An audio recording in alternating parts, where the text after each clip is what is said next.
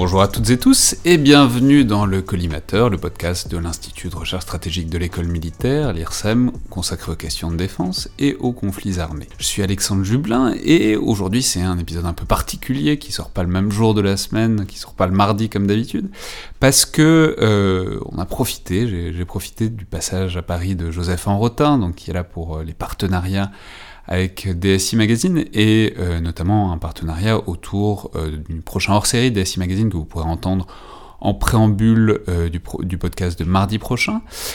Puisque c'est un, hors-série qui est consacré à l'armée chinoise, à ses évolutions et à ses changements, et il se trouve qu'il y a quelques jours, à l'occasion du grand défilé pour les 70 ans de la révolution chinoise, de la prise du pouvoir par le Parti communiste, il se trouve qu'on a appris beaucoup de choses sur euh, les nouvelles capacités militaires de la Chine, puisqu'il mon montre des choses, il montre des missiles nouveaux, euh, et pas que des missiles d'ailleurs, euh, au cours de ces défilés.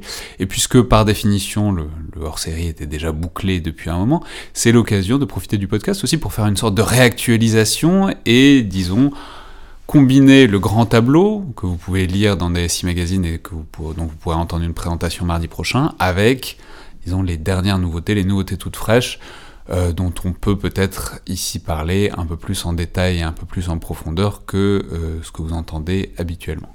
Alors, Joseph, dites-nous, euh, qu'est-ce qu'on a vu dans les rues de Pékin hier, avant-hier?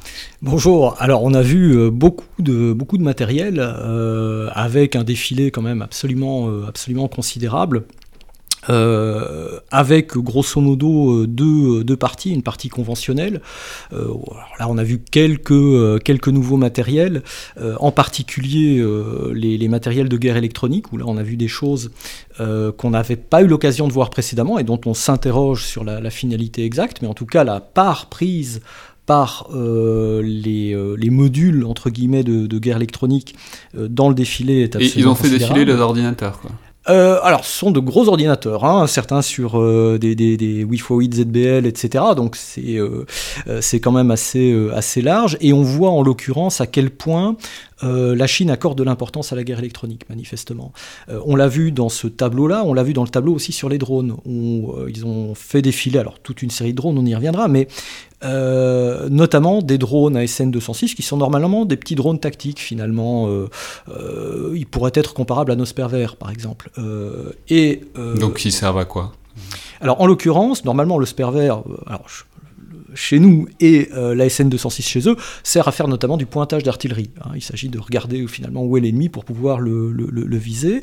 Et là, en l'occurrence, ces drones-là étaient équipés de pas mal de systèmes d'écoute. Et donc, on voit bien que même sur des niveaux euh, relativement, bas, alors sans doute, euh, celui de, sans, doute celui de la brigade, euh, peut-être au-delà, euh, eh bien ils ont des capacités euh, d'écoute électronique qui sont quand même assez... assez ouais, C'est-à-dire qu'en fait ils, ba ils, balancent des micros partout, enfin des micros mm -hmm. métaphoriques, quoi, des, des, capteurs partout, parce que ils savent pas forcément ce qu'ils vont envoyer, et du coup c'est bien que tous les, tout ce qu'ils envoient soit capable de capter tout ce qui passe autour. Ça? Voilà, alors effectivement sur des superficies telles que la Chine, euh, par rapport à un pays qui euh, se considère comme une puissance mondiale, euh, effectivement, les possibilités de frapper sont très nombreuses. La question, c'est de savoir où frapper de la manière la plus intelligente. Et là, effectivement, il faut des yeux et des oreilles. et de facto, le, le, tableau présentant les différents types de drones, alors tous n'y étaient pas, hein, tous les matériels chinois n'ont pas été présentés durant, durant le défilé, mais le tableau sur les drones était assez considérable lui aussi. donc ça va effectivement de petits drones, alors c'est copie des, des systèmes israéliens euh, euh, de systèmes anti-radar israéliens, donc ces engins relativement, euh, relativement petits, des harpies, euh, jusqu'à des très gros drones supersoniques. Et là, c'est une des surprises, euh, le WZ-8 en l'occurrence, qu'on suspectait, hein, qui avait déjà été vu durant les, les, euh, les, essais préalables au, défilé, qu'on n'a pas encore vu en vol. Euh, et qui en l'occurrence n'est pas doté, là c'est la surprise, c'est une des surprises, n'est pas doté de prise d'air aérobie. Donc en gros, il n'a pas de réacteur, il n'a pas de ramjet, ce qu'on pensait initialement, alors qu'il est manifestement supersonique, alors dans le haut supersonique, certains disent même dans l'hypersonique, ça ça reste à voir, Et en l'occurrence, les tuyères tendent à confirmer que c'est en fait un drone fusée. Alors la question après, évidemment, c'est... Rappelez-nous la différence entre une fusée et un drone habituel. Ah bah écoutez, votre fusée finalement, elle est, elle est anaérobie, hein, c'est-à-dire qu'elle n'a pas besoin d'air pour être alimentée. On va avoir un carburant euh, et un comburant qui vont se mélanger. Euh, dans un réacteur ou dans un ramjet, le comburant, en fait, il est fourni par l'air euh, ambiant, hein, qui est pris donc par une prise d'air, et puis après vous avez un, vous avez un réacteur ou un ramjet qui... Alors c'est quoi les avantages et les inconvénients de la fusée? Alors les avantages de la fusée, c'est que du coup ça peut aller très très vite. Euh, donc la question c'est, euh, ok, est-ce que c'est hypersonique ou pas? Euh, Et ça peut aller là où, par définition, il n'y a pas d'air. Alors du coup, est-ce que c'est quelque chose de suborbital? Hein, parce que là, du coup, euh, effectivement, ça, ça, pourrait éventuellement l'être. Sachant qu'en même temps, quand on voit le dessous du drone, euh, en tout cas tel qu'il nous est montré par les Chinois. C'est ça qui est fascinant, c'est que ça, tout ce que vous nous racontez, mhm. c'est des trucs que simplement on a vu à la télé. Quoi. Ah oui, complètement. C'est ah vraiment la, caméra qui passe au milieu du défilé et tout le monde déduit des trucs à partir de ça, puisque les autres informations sont simplement pas publiques. Quoi. Ah, tout à fait. Donc il y, a quelques informations données par les Chinois donc, au moment du commentaire. Donc en fait, il y, a eu apparemment deux captations différentes. C'est génial, c'est notre meilleure prise sur, euh, sur l'armée chinoise, ah euh, c'est YouTube et la télé chinoise. Exactement. Euh, exactement. Alors le, truc évidemment, c'est que euh, sur certains matériels et les gros engins, etc., vous avez les noms qui sont euh, peints hein, ou qui sont placés en autocollant. par contre, effectivement, sur d'autres systèmes, on n'a pas véritablement d'idée de leur, leur, indication. Ils ont présenté par exemple des... C'est un petit peu plus rigolo, mais c'est extrêmement intéressant quand on fait de la surveillance aux frontières, des autogires. C'est quelque chose que nous avons complètement abandonné, quoique en Guyane on utilise... ah, expliquez-nous ce que c'est. Alors un, un, autogire, en gros, alors ça, ça remonte aux années 30, hein, les formules aérodynamiques des années 30. Euh, c'est un engin capable de décoller sur de très, courtes distances, pas complètement un hélicoptère, bien qu'il y ait un rotor principal, et puis après vous avez un petit moteur à l'arrière qui vous permet euh, d'avancer. Le truc, c'est que ça peut être mis en route euh, et ça peut décoller de surface absolument pas préparée. Euh, manifestement, ils peuvent embarquer deux à trois personnes dans ces autogires bon, pour faire de l'observation ou, euh, ou, quoi que ce soit. Et c'est un système assez finalement assez rustique qui s'entretient très facilement. Vous mettez du diesel ou euh, le, grosso modo le carburant que vous avez sous la main et, et, ça fonctionne pas trop mal. Alors nous, on a complètement abandonné ces, ces moyens de surveillance là, mais les Chinois, eux, tout en travaillant sur le, des drones fusées supersoniques, sont aussi capables de revenir sur des trucs beaucoup plus light. Ils ont le drone fusée, ils ont le, petit coucou et c'est qui pour complet en fait pour combler les interstices du drone fusée. Euh, alors oui, parce qu'entre temps, il y, a également d'autres drones. Ils ont présenté le, le, le, GJ11, euh, qui est un drone en fait en forme d'aile volante. Grosso modo, ça ressemble à un X47 ou à un Euron, hein, si on veut faire un, un, des, des, avions furtifs. Alors grosso modo, voilà, c'est furtif. Euh, et donc le GJ11, en fait, a priori est présenté comme étant un drone de combat, d'où le J, hein, Yang. mais on ne sait pas encore très bien où, va-t-il aller? C'est-à-dire que euh, certains ont émis l'hypothèse qu'ils sont embarqués sur porte-avions, euh, d'autres disent bah non, finalement c'est quelque chose qui va aller euh, au sein de la force aérienne. Pourquoi faire exactement? Est-ce que c'est de la frappe? Est-ce que c'est du brouillage électronique? Est-ce que c'est du leurrage? Est-ce que c'est tout ensemble hein? C'est-à-dire est-ce qu'il y a une, soute qui permet une, modularité? C'est une bonne question. Surprise du chef, entre guillemets, sur ce JG11, c'est que là où on s'attendait sur ce type de drone à avoir des surfaces de contrôle mécaniques, euh, ils sont passés, semble-t-il, à un contrôle par flux, c'est-à-dire que euh, vous avez des petites sorties sur le dessus des ailes qui semblent remplacer ces surfaces de contrôle pour lui donner sa manœuvrabilité. Et donc, bien qu'il ait une forme d'aile volante, ce qui n'est pas très manœuvrant, il pourrait être en réalité plus manœuvrant que ce qu'on pense. Maintenant, c'est un système qui est techniquement relativement complexe, d'ailleurs, nous-mêmes, on ne le fait pas. Euh, voilà. D'accord, donc il y, a tout ce chapitre des drones dont on a bien compris mhm. qu'il était compliqué. Euh, enfin compliqué et particulièrement fourni. Intéressant. Euh, ouais. intéressant. Alors, mais ce que vous m'avez dit, c'est qu'il y a aussi euh, toute une partie dissuasion nucléaire et toute une partie fusée intercontinentale. Ah, il y, a de, la nouveauté du côté de, l'arme atomique. Alors, il y a de la nouveauté du côté de l'arme atomique. Alors, effectivement, on a tout un tas de missiles relativement classiques qu'on avait déjà vus qui sont présentés, mais deux grosses nouveautés cette, cette année-ci.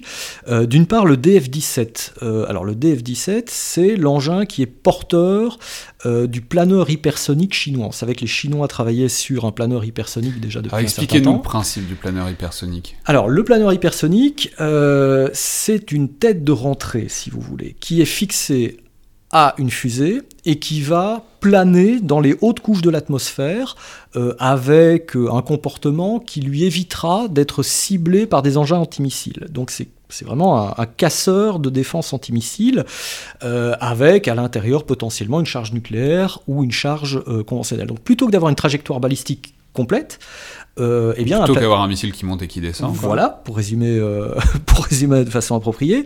Eh bien, à un moment donné, une fois que la poussée initiale est terminée, à l'apogée donc du, euh, du, lancement, eh bien, ce planeur bah, va planer euh, à très grande vitesse, hein, au-delà de Mach 5, pour rebondir, on va dire, sur les couches de l'atmosphère. C'est très difficile parce que derrière ça, il y a des contraintes matérielles, etc. C'est assez complexe comme problème d'un point de vue aéronautique, avant de pouvoir évidemment plonger sur sa cible. Mais la surprise, c'est pas seulement le DF-17 euh, en tant que tel, euh, monté sur son camion. C'est aussi la taille de la fusée qui va avec. Hein. Donc, euh, c'est un planeur, donc il lui faut une propulsion initiale. Et lorsqu'on regarde la taille du missile, finalement, on se dit que c'est un missile qui n'a pas une portée intercontinentale. Quand on a commencé à voir les premiers indices de l'existence du, planeur hypersonique chinois, on s'est dit, bon ok, ça c'est quelque chose qui va valoir très cher, donc c'est quelque chose qui va, nous, Européens, Américains, Russes, être destinés, donc euh, quelque chose qui aura une portée intercontinentale. Or ici, on a un engin qui, semble-t-il, alors à, confirmer avec euh, des analyses un peu plus profondes, euh, donc qui ressemble un peu plus au DF-26, donc qui est un engin de portée intermédiaire, 4000 km environ, peut-être un petit peu plus court, et qui pourrait suggérer que cet engin en fait ne soit pas destiné ni aux États-Unis, ni à l'Europe, ni à, la Russie, mais à Guam, la grande base américaine euh, et qui effectivement est un peu le, pivot, si vous voulez, de la stratégie américaine dans la région. Vous coupez Guam, vous coupez les pattes littéralement euh, aux capacités de l'US Navy, de l'US Air Force, des Marines, etc. etc. Euh, donc ça peut effectivement justifier le développement d'un système pareil, qui par ailleurs n'empêche pas le fait que ce planeur hypersonique puisse ensuite être mis également sur d'autres systèmes de plus longue portée, évidemment. Ah oui, il pourrait fonctionner. Oui, c'est ce que la question que j'allais vous poser. C'est du coup, vu que on sait tout ce qu'on sait par la télé, euh, dans quelle mesure est-ce qu'il montre pas aussi n'importe quoi, juste des trucs euh, impressionnants pour nous mettre sur des fausses pistes? Alors, c'est destiné justement à être impressionnant. Hein. Il y a une esthétique de la puissance derrière chaque défilé, mais cela en particulier. Euh, maintenant, historiquement, les Chinois font défiler ce qu'ils mettent effectivement en service. donc, ça permet de faire le tri entre les prototypes qu'on peut voir à gauche, à droite, et puis ceux qui Ils font pas de désinformation sur les défilés? A priori, non. En fait, et là, on rejoint un des principes de base de la dissuasion Hein. On, parlera de, Weishi euh, dans, le prochain épisode, donc de leur capacité à faire de la, coercition. Mais la pierre d'angle de la dissuasion, c'est la crédibilité. Et donc, si vous racontez des cracks sur vos capacités, forcément, vous allez perdre en crédibilité. Ils n'ont pas intérêt, finalement, euh, à nous montrer, euh, alors c'est peut-être des modèles réduits, mais en tout cas, qui sont conformes à ce qu'ils ont. donc là, de ce point de vue-là, je pense qu'on peut, on peut les croire. Donc première surprise, les drones. Deuxième surprise, euh, les, missiles, les, missiles euh, enfin les fusées intercontinentales et les planeurs, euh, les planeurs hypersoniques et leurs capacités une troisième surprise Alors justement, dans, l'intercontinental, il y a le missile DF-41, euh, qui lui, pour le coup, est un missile balistique euh, relativement classique, mais qui euh, est doublement une nouveauté pour les Chinois. C'est que, d'une part, c'est la première fois qu'on a un missile balistique d'aussi longue portée avec des charges multiples et mobiles, Hein. Euh, le DF-5B euh, était le premier missile chinois doté de, têtes multiples, mais il en avait que 3, sauf que sur le DF-41, c'est l'autre nouveauté, il y en a 10 a priori.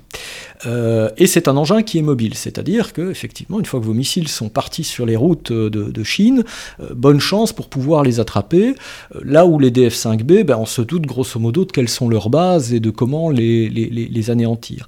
Donc, ça veut dire qu'on peut le charger sur un camion et le tirer d'où on veut Alors effectivement, alors c'est un, on, a, on a vu justement le camion lanceur ce qu'on appelle un TEL, un tracteur érecteur lanceur, euh, qui est un très gros engin. On voit bien que le, missile est très large, euh, mais grosso modo, c'est l'équivalent pour les Chinois euh, du SS-18 Satan russe ou du futur Sarmat russe. Donc on a vraiment un engin intercontinental, lourd, mobile, chose que le SS-18 n'était pas. Et avec une capacité de 10 têtes nucléaires, ou un mix entre euh, des têtes nucléaires et des leurs. Donc là aussi, ça montre le développement des capacités nucléaires chinoises, euh, très certainement, oui. Eh ben très bien, merci beaucoup Joseph. Donc on se on garde en tête quand même ces trois grosses surprises qui modifient un peu quand même la donne et qui permettent de réactualiser, de, percevoir toute la subtilité nouvelle, euh, augmentant euh, le hors-série de euh, DSI Magazine dont on vous parlera dans l'épisode de mardi prochain, donc un, un épisode bonus très technique aujourd'hui, mais qui permet peut-être de rentrer un peu plus dans le détail que ce qu'il est possible d'entendre ici et là sur les capacités militaires de la Chine. Merci beaucoup Joseph. Merci à vous. Merci à toutes et tous et à la prochaine fois.